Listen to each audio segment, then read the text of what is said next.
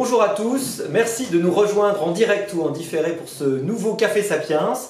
Désolé des quelques petites minutes de retard, mais ça n'en sera que meilleur. Ce soir, nous parlons d'un sujet essentiel qui à la fois agite la science économique depuis euh, très longtemps, puisque Ricardo euh, en avait parlé euh, notamment, et est un sujet aussi qui fait l'actualité très régulièrement et qui entretient les débats économiques les plus enflammés.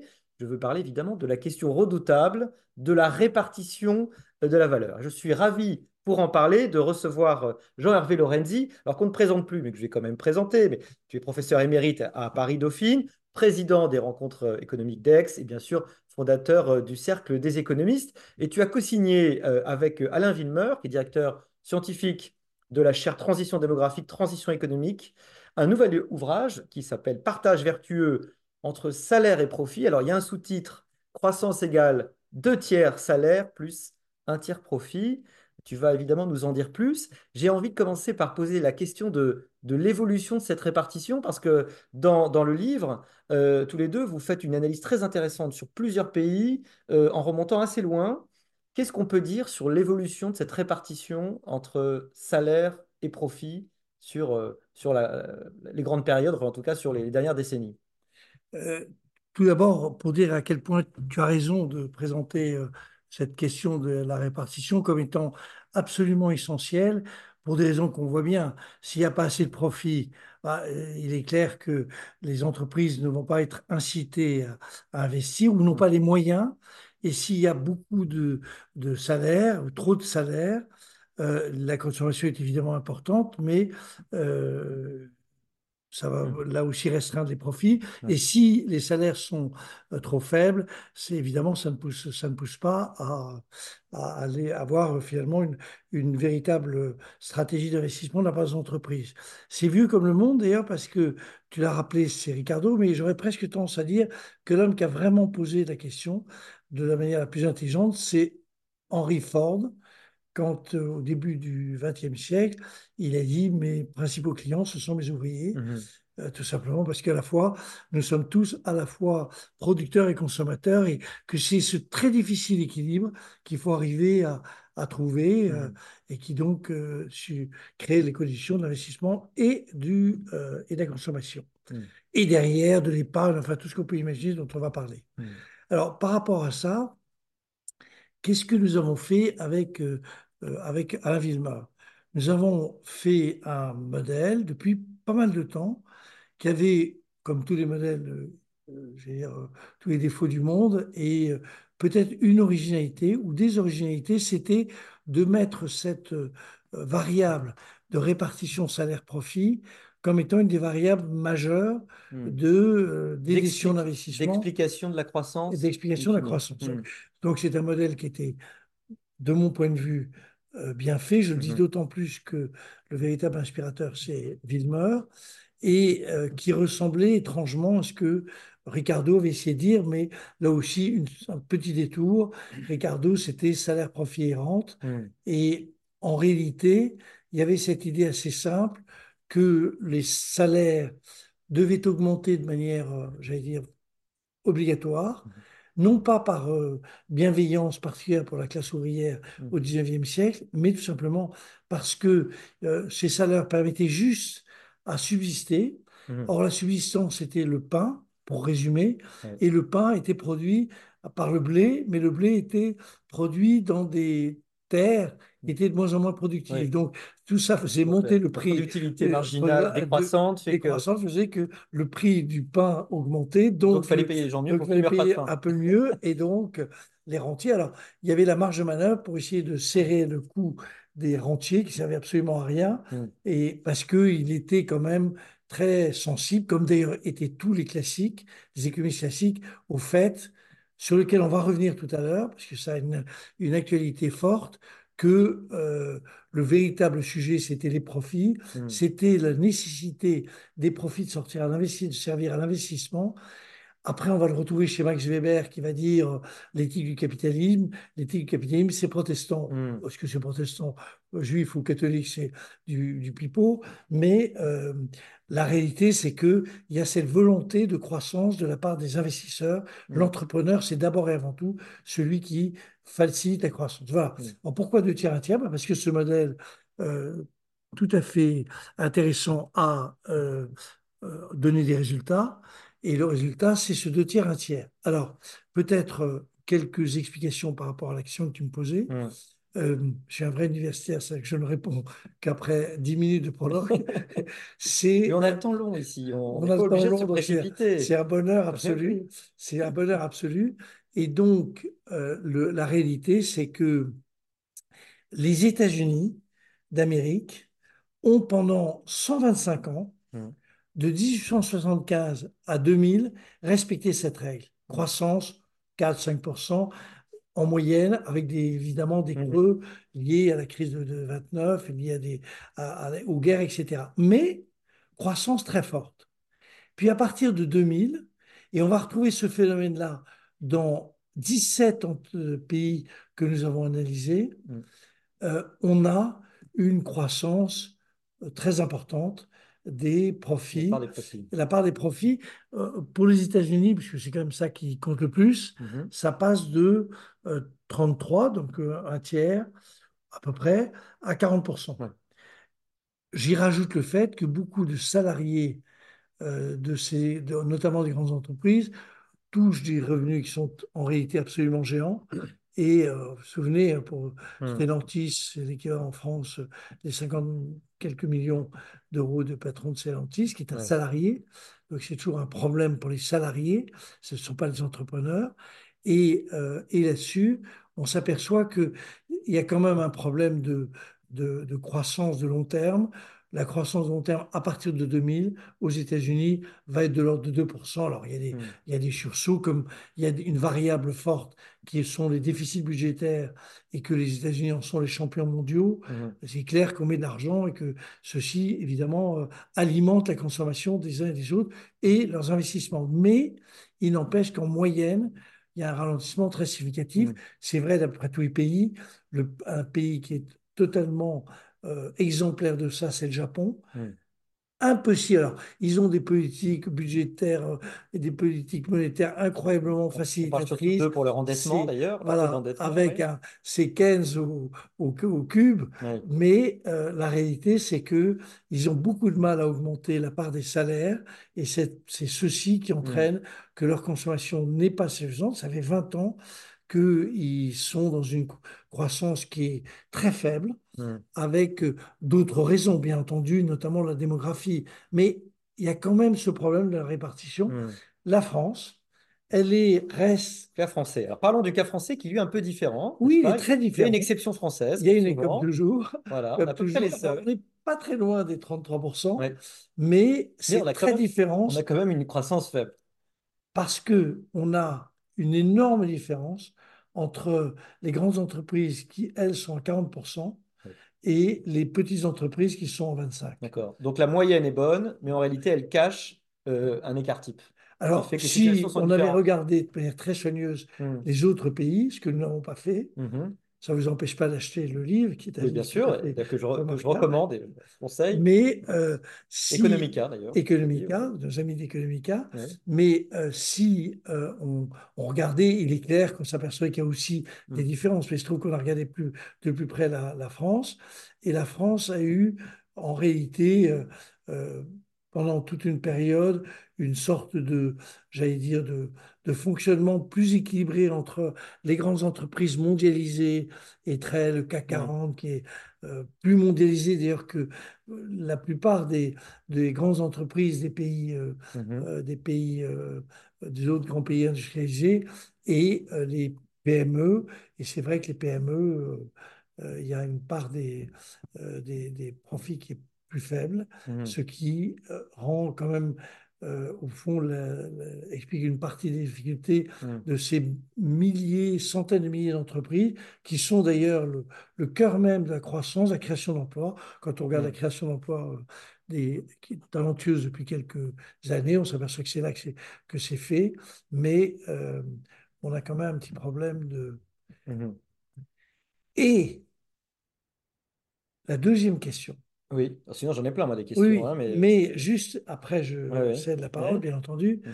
Euh, mais euh, la question, c'est que après, donc, on a ces profits qui se traduisent par des dividendes, Oui, parce que Et- dans le profit, il y a quand même deux façons d'utiliser les profits. et c'est la manière dont on les Voilà. utilise qui est absolument. Dividende ou investissement. Dividendes, Sur- alors le pire, c'est les rachats d'actions. Alors, j'aimerais bien qu'on faudra qu'on en parle des rachats d'actions, parce que c'est quand même c'est un sujet intéressant, peut-être un sujet de débat. Mais, mais alors, a- avant, alors, sur la débat. répartition, parce qu'effectivement, l'idée, c'est euh, quand il n'y a pas assez de profit, il n'y a pas assez de financement de l'investissement. Mais il y a des gens qui diront, dans le profit, il peut y avoir des dividendes. Et du point de vue français, le dividende, il ne sert à rien. Il est euh, à une pure euh, rente inutile, et pire que ça, injuste. Oui. Qu'est-ce qu'on peut répondre? Non, On peut répondre que c'est évident. C'est, ça se voit, les, les près de 100 milliards de dividendes sont comme tout le reste. Ça va du haut jusqu'en bas. Hmm. De l'épargne française, et là, quand je prononce ce mot épargne, je pense tout de suite à la famille Babot, son talent et, son, et de, de- d'André Babot, qui était quand même un très, très grand économiste. Épargne patrimoine et retraite. de patrimoine et de retraite, mais c'est évident que la caractéristique française, elle n'est pas que les dividendes, elle est aussi les, euh, les, les- l'épargne que des gens plus modestes ont. Oui. Ils sont beaucoup en assurance vie, c'est-à-dire qu'ils sont dédiés à euh, Hmm. renflouer les déficits publics, d'ailleurs pas que les Français, et surtout aucun risque. Le mot risque est banni de, de ceci, et c'est la raison pour laquelle, et on n'y peut rien, il y a plus de 60% de la, euh, de, de l'épargne française, et dedans j'ai retrouvé les dividendes Hmm. de l'épargne française, qui est très importante, puisque vous, après le Covid, on a vu que pendant le Covid, il y a eu 175 milliards Oui. de, d'argent mis de côté euh, en épargnant.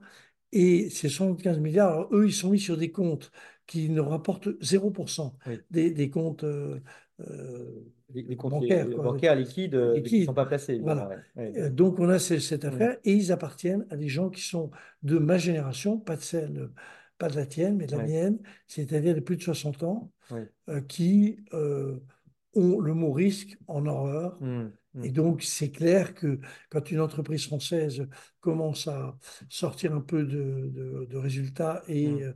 euh, un chiffre d'affaires satisfaisant, elle est vendue euh, à des Américains, des Japonais, des Chinois ou des Allemands. Donc, manque de financement pour l'économie. D'ailleurs, si je ne me trompe pas, dans le taux d'épargne qu'on dit effectivement traditionnellement assez fort des Français, en réalité, si on le défalque des prêts immobiliers, qui sont une grande partie de l'épargne en fait, il ne reste pas euh, un taux d'épargne qui est si extraordinaire que ça. Et donc, euh, une épargne qui a en plus du mal à se, à se flécher euh, vers l'économie. Donc, on a besoin de ces profits pour permettre quand même des investissements qui permettent aux entreprises de se, de, de- de se déployer. Mais alors, dans l'autre sens, j'ai envie de demander, euh, on voit qu'il y a donc une corrélation entre euh, une part importante de salaire, donc deux tiers hein, sur les profits, euh, et une croissance dans le pays. Cette corrélation, c'est dû donc à, au développement de la croissance de la, de la demande interne que cette part euh, des salaires de, euh, euh, affecte. C'est comme ça que vous, vous voyez le rapport de, de cause à effet. Alors je, Pourquoi c'est telle chimie et telle la chimie je- gagnante? Voilà, c'est ça qu'on voudrait comprendre. Plus exactement, mon idée, euh, ce que je voulais vous expliquer, c'était Mm. que, au fond, c'est assez simple. Comme on est deux économistes, on a toujours tendance à, à mettre une variable au-dessus des autres Oui. sans que ceci soit si évident. Oui. C'est une manière de poser des questions. Mm. Le mot, le mot clé pour moi, c'est investissement, investissement, investissement. On va voir tout à l'heure à quel point Mm. le problème, on- du matin jusqu'au soir, on parle de, de la transition énergétique, on parle de la transition numérique, on parle de la transition démographique. Mm. Moi, je veux bien, mais tout ça, c'est des, des dizaines, des centaines de milliards qu'il va falloir mettre sur la table. Mm. Et donc, le mot-clé, c'est le mot investissement. Mhm. Moi, je pense que euh, dans cette opération, de cette période si particulière que nous sommes en train de vivre, le mot, euh, au fond, de sobriété doit toucher les uns et les autres. Non pas tellement sur la consommation qui est, mm, au fond, euh, j'allais dire, euh, souvent pour beaucoup de gens, euh, pas exceptionnel, Ouais. mais l'investissement, l'investissement, pour reprendre l'habitude maintenant de notre jeune Premier ministre, dire trois fois de suite action, action, action, Ouais. investissement, investissement, investissement, ça suppose que les dividendes, qui sont quand même un peu le, le- le- le bras armé de, de- de- d'une économie en croissance, c'est quand même que ça serve à l'investissement, que euh, je- on, on va évoquer tout à l'heure les rachats d'actions, mais c'est l'exemple même le plus illustratif de, de- de- des gains, euh, des profits qui ne sont pas complètement utilisés euh, Mm. à investir. Et au fond, je, je rejoins ce que Max Weber évoquait à propos de l'éthique du capitalisme. Le capitalisme, c'est destiné à croître et à investir. Mm. Et c'est quand même ça la logique profonde d'un pays euh, et d'un mode de fonctionnement. Mhm. Et notre mode de fonctionnement capitaliste devrait être à la Fordiste, c'est-à-dire selon ce que nous avons vécu, protection des individus, protection sociale, etc. Mhm. Et après, investissement, investissement, investissement, Mm. investissement dans le, le numérique, investissement dans, dans le, le- la, La transition. la transition Le capital humain. Le capital humain, et évidemment le capital humain et le capital humain Mm. les plus anciens qui sont. Alors moi, je ne peux pas dire nos aînés, c'est une expression que je- dont j'ai horreur. Pour faire, rem- pour faire remonter le, en tout cas, le taux d'emploi des seniors. et faire remonter investissement. Et l'investissement suppose derrière le travail. Ouais. Euh, on a euh, ce matin présenté avec Alain Villemeur les résultats qu'on avait par ailleurs euh, développés. Mm. Si on avait le taux d'activité des Allemands, nos problèmes n'existeraient plus. Hélas. Sur aucun problème. Ouais. Euh, taux d'activité, ça veut dire le- retrouver. Alors, il ne s'agit pas non plus du jour et de la nuit. On n'a pas l'impression, on n'est pas un peuple de flemmards contre un peuple d'énormes travailleurs. On, on rajouterait 5-6% de travail en plus Mm. euh, pour ceux qui peuvent le faire de manière simple. Mm. Euh, c'est clair, peut-être en payant mieux les gens, c'est clair que euh, on, on pourrait résoudre beaucoup de nos Mm. problèmes, y compris aller très rapidement vers le plein emploi. Alors, depuis 20 ans, il y a une déformation en faveur du, du profit contre, contre les salaires. Euh, comment on peut l'expliquer? Euh, Pour que ce soit une déformation d'ailleurs si générale, ce que vous avez trouvé dans votre modèle, euh, c'était assez stable pendant très longtemps. Tout d'un coup, aux années 2000, ça commence. Est-ce que c'est lié au numérique? Est-ce que c'est lié aux nouvelles technologies? Est-ce que c'est lié à des déformations, par exemple, de, de, de concurrence, de systèmes concurrentiels moins, moins affirmés, et plus de, plus Oui. de, de formes de monopole? Écoutez, moi je trouve qu'il y a, euh, c'est une question qui est très compliquée, hein, je veux dire, je, et je me garderai bien d'avoir une position, en tout cas, dire, inébranlable sur le tel Mm. sujet et logiquement très, très développée. Il a été beaucoup dit par un économiste, un de nos collègues euh, économistes qui est à New York City, Philippon. Philippon, oui. eux, expliquant que The la- Great Reversal. la, la- Le- le- voilà. On voit bien que la concurrence, en réalité, existe par exemple peu dans ce que nous voyons le plus, c'est-à-dire les GAFA. Ouais, Honnêtement, c'est pas un monde très concurrentiel. Ne feraient pas ces résultats-là, ouais. s'ils étaient euh, vraiment euh, mis en concurrence. Et ils sont l'exemple même de, de- Il n'y a aucune critique. Ça, c'est dire, le, le phénomène de nature sociologique, économique. C'est c'est une trajectoire que l'économie Mm. mondiale suit. C'est pas Monsieur X ou Madame Y qui est responsable. C'est pas une critique du profit. C'est pas une critique. des- C'est une critique de rien du tout. C'est juste le, le fait qu'il y a cette, euh, cette évolution. Alors, Philippon insiste beaucoup sur l'absence de concurrence. Oui. En tout cas, c'est sur la haute technologie et c'est clair que on a le sentiment qu'il y a des barrières. Aujourd'hui, personne ne pourrait, ne peut rentrer en concurrence avec un des GAFA parce que la, la barrière, par exemple, en intelligence artificielle, c'est 3, 4, 5 milliards de, Oui. de dollars. Qui peut mettre euh, tout de suite 3, 4, 5 milliards de dollars Personne. Donc, c'est sûr qu'il y a ce phénomène-là. oui. L'économie des plateformes crée euh, euh, des monopoles quasiment naturels, quasiment, évidemment, quasiment naturel. du fait Et, de- l'innovation, normalement, euh, on est là pour remettre en cause. Mm. Alors, ce qui est très étonnant dans l'évolution de nos sociétés, c'est que la productivité euh, est très faible, Mhm. les gains de productivité, et donc que l'innovation n'est pas aussi exceptionnelle que ce qu'on raconte. Mm. Et que ce que disait Solo, Le fameux collègue, paradoxe. le fameux paradoxe, Voilà, l'avantage de, enfin, le- les gains de productivité sont visibles partout, euh, sauf dans les statistiques. sauf de la Alors, statistique.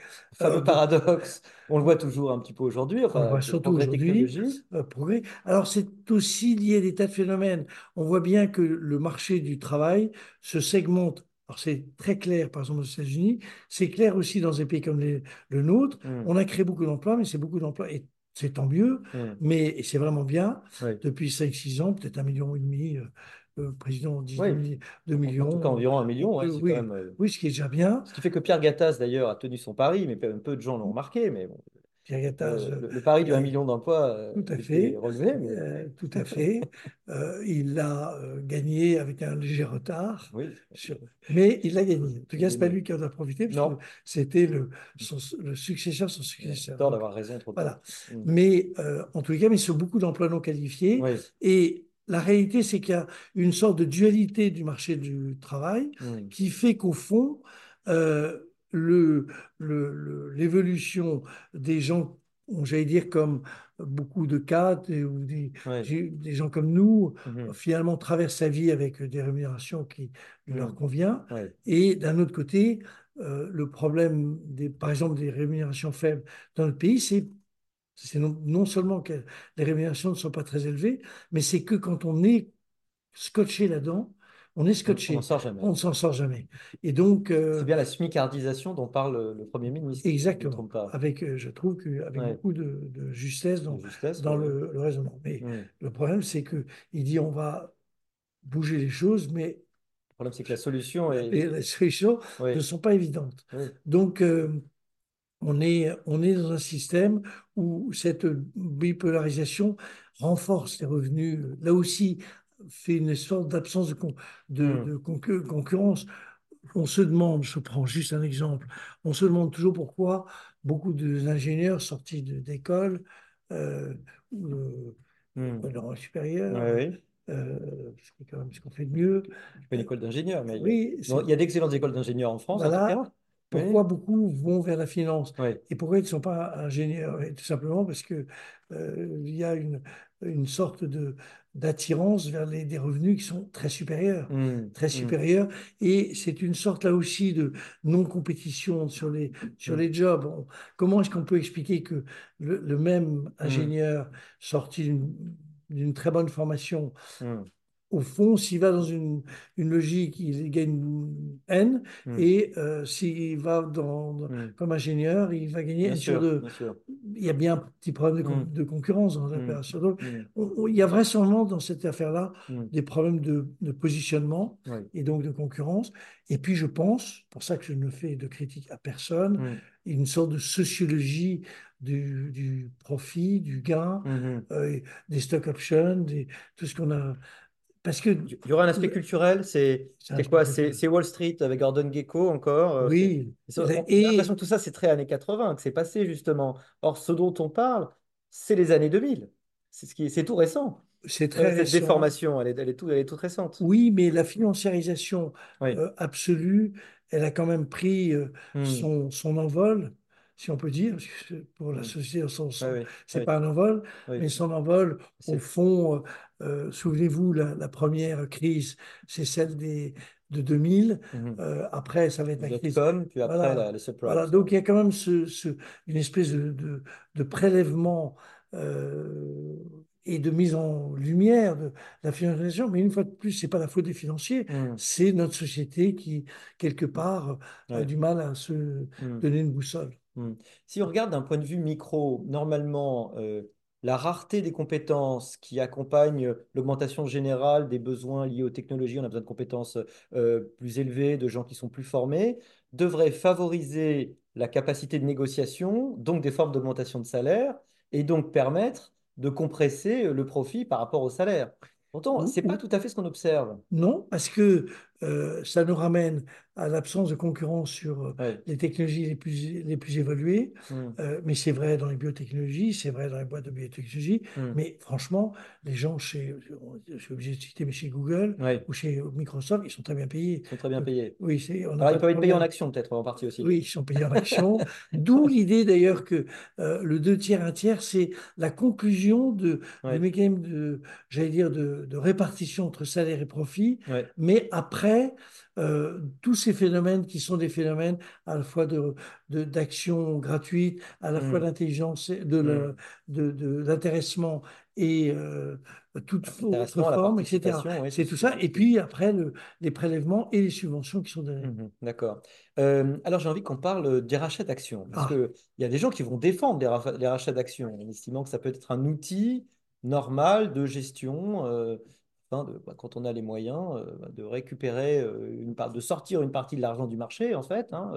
Euh, Il y a des gens qui l'interprètent comme des manipulations de cours, mais enfin, c'est pas, euh, c'est pas tout à fait la, la vision qu'en aurait un chef d'entreprise qui vous en parlerait. Alors, la, la- les rachats d'actions, alors, est-ce que c'est le mal absolu? Est-ce que c'est l'abus de rachat d'actions qui est critiquable en ce moment? ce n'est ni le mal absolu, ni Hmm, très défendable. D'accord. Mais c'est pas très défendable. Hmm, Je préfère démarrer par, par ça. mhm, C'est pas très défendable parce que c'est pas ce dont on a besoin aujourd'hui. Aujourd'hui, on a besoin que les entreprises investissent. hmm. Au fond, je disais à quel point je me sentais weberien. Ouais. Euh, je- il y a une espèce de, de- de vision au fond de ce que nos, nos sociétés doivent euh, euh, produire. Euh, elles sont quand même dans, dans des logiques d'affaiblissement, mhm, dans des logiques de perte de sens, dans des logiques de, de disparité, de, d'éclatement. hmm. On va se retrouver dans quelques mois euh, euh, en- Ah, à Aix-en-Provence. Le thème sera relier les mondes Hmm, avec une réconciliation, ouais, faire une réconciliation. L'idée, c'est quand même que nos sociétés, je- aujourd'hui, je ne sais pas où en est, les points de blocage, mais on a quand même un petit problème À 20 avec km de Rungis, si j'ai bien compris. de Rungis. Euh, le, le problème, c'est quand même qu'à un moment déterminé, il faut Hmm, que les gens aient un sentiment d'être, euh, j'allais dire, traités de manière juste. Il y a chez tous les êtres humains euh, un, un besoin de, de- de justice. hmm, Alors la justice, c'est pas que tout le monde gagne la même chose, c'est pas hmm, l'égalitarisme, c'est juste des questions de bon sens. On voit bien que quand un, un- un agriculteur vous dit que euh, il travaille 70 heures par semaine et hmm. qu'il doit gagner euh, tout juste le SMIC, Bien il y a un petit problème. Et, et Hmm, après, euh, euh, les écologistes vont le dire que c'est un, une sorte de criminel de guerre parce qu'il a par ailleurs créé des conditions de, Oui. de... Mais la réalité, c'est que il y a quand même cette, cette difficulté. Et ma conviction, c'est que si je prends les grands défis auxquels nous allons être confrontés, c'est-à-dire le, le développement de l'intelligence artificielle, mais contrôlé ou, ou utilisé pour le bien-être des gens et pas uniquement pour mhm. les remplacer les, les gens au boulot. Oui. Si on veut essayer de se lutter contre le réchauffement climatique, qui est quand même une catastrophe Mhm, pour les générations qui viennent, si on veut traiter de manière, j'allais dire, respectueuse les générations qui vont être dépendantes, la dépendance, c'est quand même un phénomène qui ne va pas hmm, disparaître du jour au lendemain. hmm, Et au contraire, euh, tout ça suppose que l'innovation refonctionne. mhm, Or, c'est peut-être le paradoxe de, dans notre discussion d'une ma position qui est mhm, tout à fait prudente. hein. Je suis hmm. trop économiste pour être euh, et trop Pour être tête brûlée. pour être tête brûlée euh, sur les positions, mais je, je m'aperçois que les plateformes qui ont été considérées comme une immense euh, innovation, ça n'a pas créé de nouveaux produits. On va toujours, on, on est plus habile pour trouver la bonne chambre Oui. d'hôtel ou le bon restaurant ou pour acheter un produit moins cher. Très bien. Mais est-ce que derrière l'intelligence artificielle, c'est autre chose. ça. On voit que c'est une véritable, un véritable élément. Et puis en biologie, tout ça, c'est ce qui s'est passé pendant la Covid, c'est stupéfiant, Hmm, les innovations. Mais le reste, euh, donc, mon hmm, premier moment, c'est il faut investir, investir, investir parce que on n'a pas totalement euh, ré- ré- réglé les problèmes d'innovation. hmm, On en parle beaucoup, mais je suis hmm. solevien aussi. Oui, et l'une des questions, effectivement, c'est cette accélération, mais il est peut-être trop tôt pour en parler, liée à l'IA, l'IA générative avec ChatGPT notamment. Est-ce que ça pourrait être une cause d'une nouvelle déformation, dans un sens ou dans un autre, de- du partage entre salaire et, et profit? Bah, on peut imaginer que dans un premier temps, ça remet en cause une partie de- du travail. Hmm. Donc, euh, comme c'était On a des le, exemples, hein, malheureusement, oui, sous les yeux déjà, évidemment. comme Hmm, c'est, ce fut le cas euh, pour les les la première et la deuxième hmm. révolution industrielle, Oui, ça a quand même, euh, au départ, un impact sur le marché du travail. oui, Vous vous souvenez, les ludistes, qui étaient la seule fois où dans l'histoire humaine, on a pendu des gens parce qu'ils avaient cassé, ils avaient tué non pas un être humain, Mais mais des une machines. machine. Ah oui, c'est vrai, oui. C'était la C'est- Grande-Bretagne. C'était John Ludd, hein, c'est Oui. ça, et les ludistes, effectivement. Et, On a, on a euh, eu les canuts, hein, nous, à Oui, Lyon mais les canuts, ça a été très peinard. Ouais. C'était à la française. Enfin, c'était peinard, ils ont un peu cassé. Non, non, c'était Hmm. c'était à la française. Ouais. Tout ça pour dire que on peut imaginer, sans prendre de risques majeurs, que dans un premier temps, euh, l'IA va euh, modifier le marché du travail, pour ne pas dire supprimer des emplois. Hmm.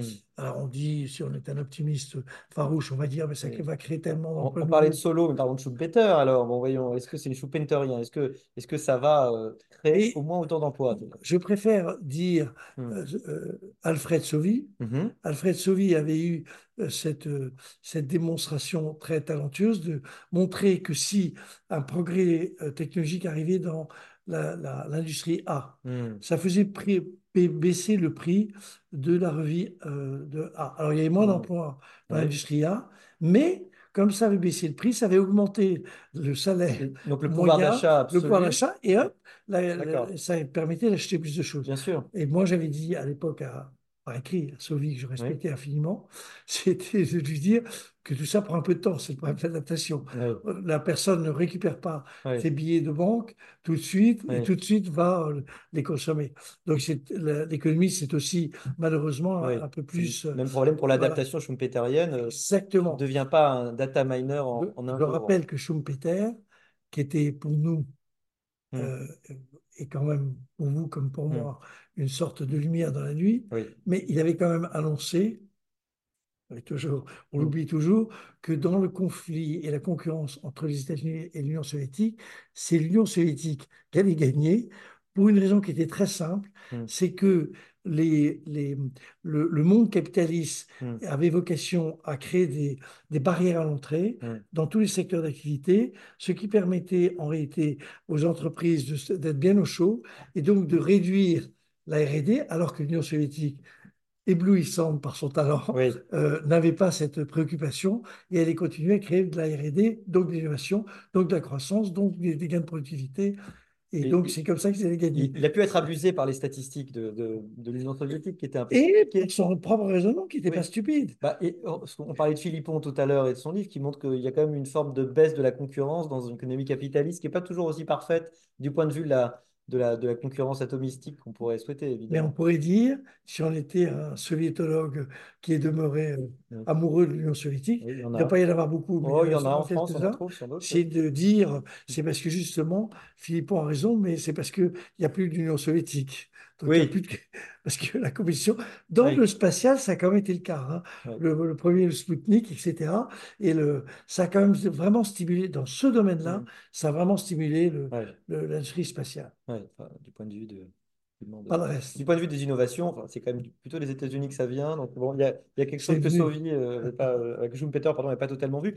Euh, sur, sur la, sur Sauvy, la déflation technologique, il faut signaler qu'il y a, il y a quand même cet effet-là très très fort. Oui. Euh, euh, le progrès technologique, comme l'industrial- l'industrialisation, permet un- une chute incroyable des produits, donc leur démocratisation, et donc une augmentation du pouvoir d'achat, euh, puisque c'est euh, à, à- à salaire égal, euh, on a une, une capacité à acheter des choses. Aujourd'hui, un, un ouvrier, sans s'en rendre compte, achète mille fois plus de choses, évidemment, qu'il y a Mais- 60 ans. Mais ceci explique assez largement la crise de 2008-2010. Oui.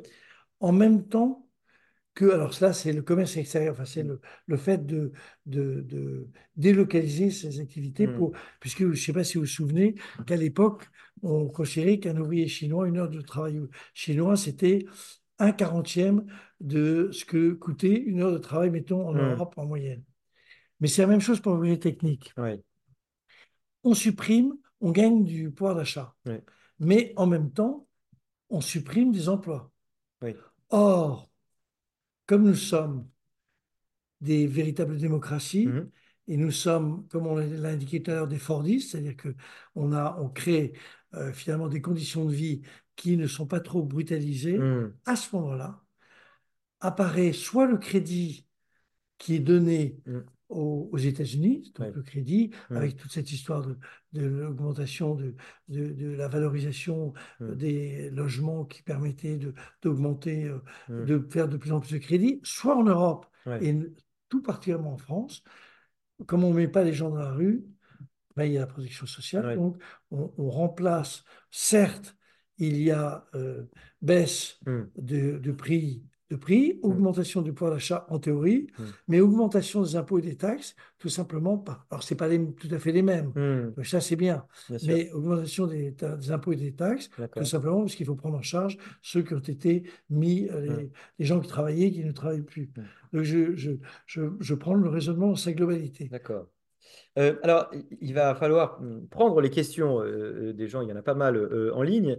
Et, hum, alors, moi, j'avais deux questions avant. La première, c'est effectivement, on parle de la répartition de la valeur ajoutée entre travail et enfin, entre le, le- la, la répartition du enfin, le travail et le, et le profit. Euh, on pourrait dire l'État aussi, parce que l'État, il en prend, il en prend une part. Est-ce que cette part grandit? Est-ce qu'elle diminue? Euh, où est-elle? À quel moment? Parce que c'est quand même pas rien. Non, non, c'est pas rien. Alors, le, la réalité, c'est que on, fait parfois un peu un abus de langage. C'est-à-dire que il y a toute une, dans les fameux 55%, Oui. de- de- 50, disons 55% pour Mm. simplifier, il y a un peu plus de 30% qui sont des simples, des transferts entre, par exemple, générations. Mhm, Les retraites, c'est des Oui. transferts. Donc, euh, c'est, donc, il y a une partie qui n'est pas, à proprement parler, leurs propres, les propres dépenses. Mhm, Après, il reste euh, un paquet. Et ce paquet, il est à partir du, des salaires profits de départ. C'est pour Mhm. ça que je, je- en Oui. réalité, le tiers, un tiers, deux tiers, qui est le vrai C'est- investissement et la vraie C'est consommation, exclu après il- le prélèvement. il- euh, les il- où il arrive après les prélèvements et après les, le- les, les transferts sûr, les divers et variés. Mais C'est c'est évidemment à, très important à c'est important clarifier. à- à clarifier. Alors, deuxième question, il faut se faire, euh, je vais faire l'avocat du diable et de Marx en particulier, puisque la fameuse idée de la valeur travail.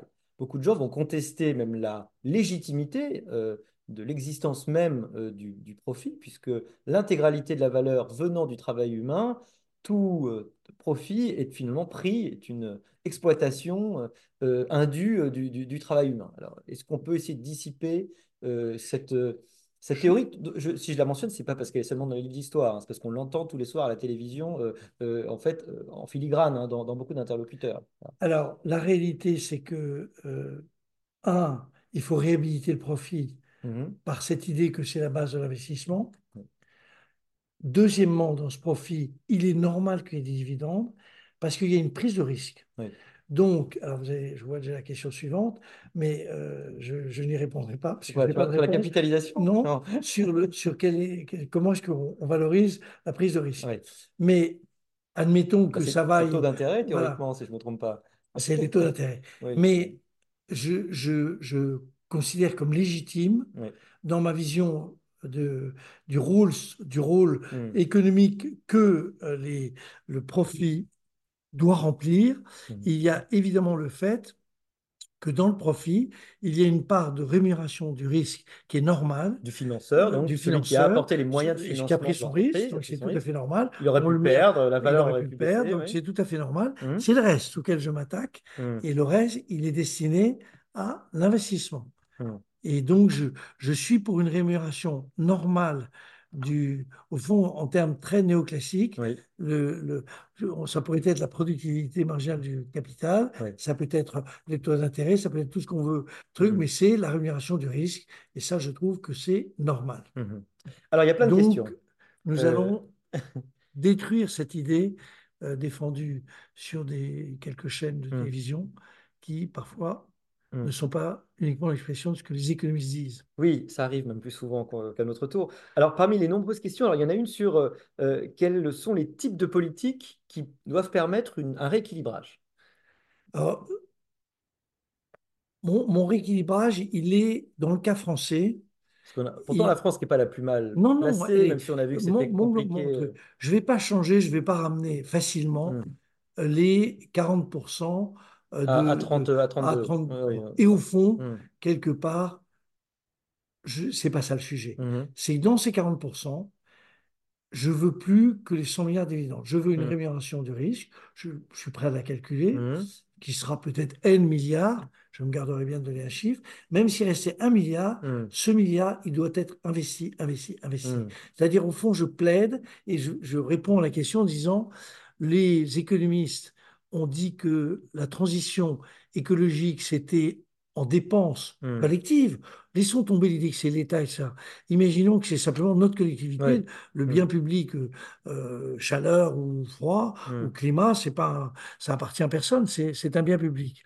Euh, il- il- ça coûtera, à mon avis, dans, en, thé- en théorie, on a dit 66 milliards, c'est pisani-ferry. Oui. Moi, je pense que c'est beaucoup plus, mais on- évidemment, ça n'aura Oui, pas lieu. en tête beaucoup plus, moi, Oui, effectivement. disons une centaine de Une milliards. l'une, pour être bon en intelligence artificielle, Hmm. alors il y a ce qu'on dépense pour, euh, le, pour euh, notre budget, la partie de ce qu'on finance pour l'Europe. Hmm. Une- mais euh, si on voit, si on veut être pas mauvais, euh, c'est pas loin de 40-50 milliards de- d'euros. Annuels, hein, annuels, mes amis, annuels. oui, oui, annuels. annuel. Et quant au vieux, alors ça, on a fait le calcul, c'est en 2040. Vous voyez, je, prends volontairement, non mais une année où je ne suis plus tout à fait sûr d'être là, Oh, mais, mais euh, je- on a fait le calcul, c'est un peu plus de 100 milliards d'euros aussi. Ouais. Donc, en plus de ce que l'on dépense, euh, ce qu'on dépense. Donc, euh, tout ça, c'est énormément de besoins qu'il va falloir réaliser, Hmm. à la fois par l'épargne, notre épargne, Hmm. l'épargne sortie des dividendes, que légitimes, Oui. euh, qui sont liés à la prise de risque, et puis l'investissement. Euh, donc cette épargne qui doit servir à l'investissement de Mm. manière massive et euh, l'investissement. Je Mm. rappelle que dans les moments difficiles, pendant tous les pays du monde, dans tous les pays du monde, Hmm. on nous dit que nous sommes dans une espèce de guerre contre le réchauffement climatique. On a raison de dire ça. Mais si on est en guerre, il y a, euh, j'allais dire, des, des, des obligations. Alors, c'était, euh, ça a été pendant les guerres des, des, des grandes opérations de, de, de- pas de prélèvement, parce que je ne suis pas du tout pour les prélèvements, mais Hmm. on avait lancé euh, euh, des, euh, je sais pas, Pinet, le, Des, des grands emprunts. de oui, grands emprunts divers et variés. Giscard avait lancé son, emprunt. Hmm. Bon, mais peu importe la forme, il faut la moderniser. Mais l'idée, c'est qu'il y ait une canalisation vers l'investissement. Euh, j'ai cru lire euh, que tu étais favorable à une sorte de taxe sur les surprofits. Je me Non. trompe ou pas du tout? Ah, non. Je- non. Je suis. Non, non, non. Moi, je suis. Alors, c'est la raison pour laquelle je pense que le problème est de nature très sociologique. C'est Hmm. exactement comme le- Ouais. l'emploi des seniors. Pourquoi est-ce que notre pays est infoutu de faire travailler les gens à partir de 60 ans? Euh, euh, C'est parce que euh, Culturel, voilà, le regard très profondément culturel. Je Hmm. me souviens d'avoir été voir à plusieurs reprises, non pas Hmm. euh, Pierre Gattaz, mais Oui. un de ses successeurs, en disant Oui. c'est le sujet des entreprises. Euh, et le président du MEDEF, euh, si je me souviens sur Texas, c'est bien Oui. euh, en charge de la réflexion pour les entreprises. Et donc, le sujet, c'est vraiment, il est culturel. Je ne crois pas tellement à, à l'obligation, je crois juste à cette idée que il faut que on, on pousse le- la société française à se prendre, à prendre en charge une sorte d'idéologie de, de, j'allais dire, de l'investissement, du progrès Hmm. et de, et de la survie. Donc, euh, c'est ça le sujet. Ouais. Je suis pas trop pour les, je suis pas trop d'ailleurs pour le- l'environnement, sur les aspects punitifs et tout, ça, ça me casse les pieds. Je crois beaucoup qu'on convainc les gens. On a des dirigeants qui sont soucieux de, de profit, c'est Hmm. normal, puisque c'est un, c'est le, je veux dire, c'est vraiment le résultat qu'ils obtiennent. Hmm. Et je suis absolument pour que on dise, ben voilà, à un moment on disait il faut 15% de. 15% de marge. Oui. C'était du pipeau, on avait bien chiffré. Moi, je mettrais 30% Hmm. de, de rémunération du risque et le reste, il faut vraiment que ça aille vers l'investissement. Alors, parmi les questions, il y en a une qui me fait euh, me rendre compte que peut-être qu'on aurait pu être plus pédagogue, parce qu'il pose la question du sens de ce que c'est que la valeur. Alors, c'est vrai que nous, on, on- on le dit sans la définir, mais on aurait peut-être dû préciser que c'est la valeur ajoutée, n'est-ce pas? Euh, peut-être qu'effectivement, tout le monde, euh, n'étant pas complètement ferré sur ces questions, euh, et pourtant concerné par la question du partage, euh, dire que cette notion de valeur en économie, là, que, que Alors, ça, elle qu'est-ce a, que ça elle a- recouvre? on peut, on peut le définir de notre côté de deux manières. Il y a eu un débat très profond qui d'ailleurs structure au fond une partie du regard qu'on peut avoir sur le travail, sur- qui consiste à dire qu'un objet, sa valeur, c'est la qualité de travail qui a été intégrée dans le, dans le travail. Voilà. Et les autres et les deux ont pour partie raison dans cette affaire. Hmm. Mais ça a été très bien défendu. Le premier, ça a été toute l'économie politique euh, classique Mhm. tout au long du 18e et 19e siècle, y compris les, les, les gens comme Ricardo, mais également des gens comme ou Adam Smith, Hmm. mais, des- mais euh, quelqu'un comme Marx. Donc, c'est très Ouais. profondément euh, intégré et c'est assez sympa parce que ça relie euh, un objet au temps de travail qu'il a fallu pour Mm. euh, le et les qualifications qu'il a fallu pour le mettre en valeur. Donc il y a une espèce de côté, euh, j'allais dire pas messianique, mais très très spirituel dans cette opération. Le reste, l'autre euh, vision est plus moins sympathique sur ce point-là et partage aussi une, une partie de la vérité. On, on- on prend la, la valeur, c'est l'utilité que les individus donnent. Alors imaginons que euh, on veuille tous euh, euh, des cocottes en papier. Et ben ce- si, on, si on veut tous des cocottes en papier, c'est on donne une très grande valeur d'usage à cette cocotte en papier et Mm. donc le prix va monter parce qu'on sera très nombreux Ouais. à se nous battre pour les avoir. Après, il y a une conception qui est plus de, qui est française d'ailleurs, de la comptabilité nationale Mhm. et qui consiste à prendre dans chaque entreprise ce qu'elle apporte comme, j'allais dire, j'allais redire de valeur ajoutée, mais comme son apport en termes Mhm. de, de travail, de- Ce d'investissement, qu'elle crée par ce son existence. par son Donc, la existence. différence entre ce qu'elle a utilisé comme euh, Et matière donc, première, donc, voilà. Donc elle regarde, on regarde bien ce que, euh, ce qui est sa, son, son apport propre. J'aime bien cette expression d'apport Mhm. propre. Et on fait la somme de tous les apports. La somme de tous les apports, ça couvre les profits et les Mhm. salaires. Voilà. Et la somme des valeurs ajoutées, somme s'appelle le PIB, le Voilà. produit intérieur brut, et donc la, la somme des productions. Alors, on a été bon là pour, Ah là là, c'est très bon, très bon. C'est vrai que euh, on a, genre, on a peut-être dû commencer par là. Alors, il y, a plein de questions et malheureusement, il nous reste que deux minutes puisque la promesse est de vous laisser à 19h. Mais euh, il y a justement une question sur les rencontres euh, économiques, les dernières, hein, celle de 2023, euh, sur Recréer l'espoir, avec quelques idées fortes. hein, euh, Est-ce que Recréer l'espoir, demande notre auditeur, spectateur, ne réside pas en premier lieu dans le rétablissement de la confiance et du dialogue à une échelle locale et aussi au sein de l'entreprise. Voilà, une, une bien, belle recommandation, évidemment. euh, euh, on voit bien que ces problèmes macro sont, euh, et c'est vrai que moi j'ai toujours envie de revenir au micro, c'est souvent des problèmes micro euh, de chefs d'entreprise, d'ailleurs qui se payent souvent assez peu, on en parle avec les oui, bien agriculteurs, sûr, mais pas bien sûr. Et qui eux-mêmes sont dans cette, euh, ce choix euh, entre partage il y a- des profits. Il y, avait eu de notre, euh, de notre, de la part de certains de nos collègues et notamment, c'était Yann Algan de Oui. mémoire, Hum, c'était l'idée que la société française est une société de, de défiance. oui. C'est-à-dire qu'on a toujours l'impression de se faire rouler pour dire que on est tous à, une- à un moment ou à un autre de notre généalogie des fils de paysans et il y a cette espèce d'idée que on se fait rouler par le voisin. Voilà. Et donc, c'est vrai que si on pouvait mettre plus de confiance, moi je suis très frappé parce que j'ai euh, un regard sur l'enseignement primaire donné par, et l'enseignement primaire et secondaire, de, mais seul- notamment primaire, donné par, euh, euh, dans l'enseignement français, Mhm. qui est public ou privé, c'est pas le sujet. Il y a cette espèce de toujours de, de pression qu'on met sur les enfants. sur les- on- et il se trouve que j'observe hum, familialement les, euh, ce qui se passe dans les enseignements euh, délivrés dans des institutions enfin hum, anglo-saxonnes, ou hum, même d'ailleurs espagnoles. ou- mhm. Tout le but, c'est de mettre les gens en confiance. Donc, donc euh, euh, quand vous écoutez le journal télévisé le matin, Hum. euh, le matin, on démarre à- euh, sur une des grandes chaînes et c'est l'accumulation Ah des mauvaises mauvaises nouvelles. Il n'y a jamais de choses. Or, notre pays marche Oui. bien, il a, il a ses défauts, mais cette espèce de vision euh, très négative. Et je pense que remettre les gens en confiance, ce serait Hum, formidable. hum. Euh, mais mais c'est compliqué. Ouais. On est un pays qui est un peuple et une nation qui est toujours Hum, un peu défiante par rapport à hum, tout. Pas à titre individuel, c'est pour ça que les sondages sont si favorables sur le bonheur individuel et, et sur le malheur collectif. Ouais.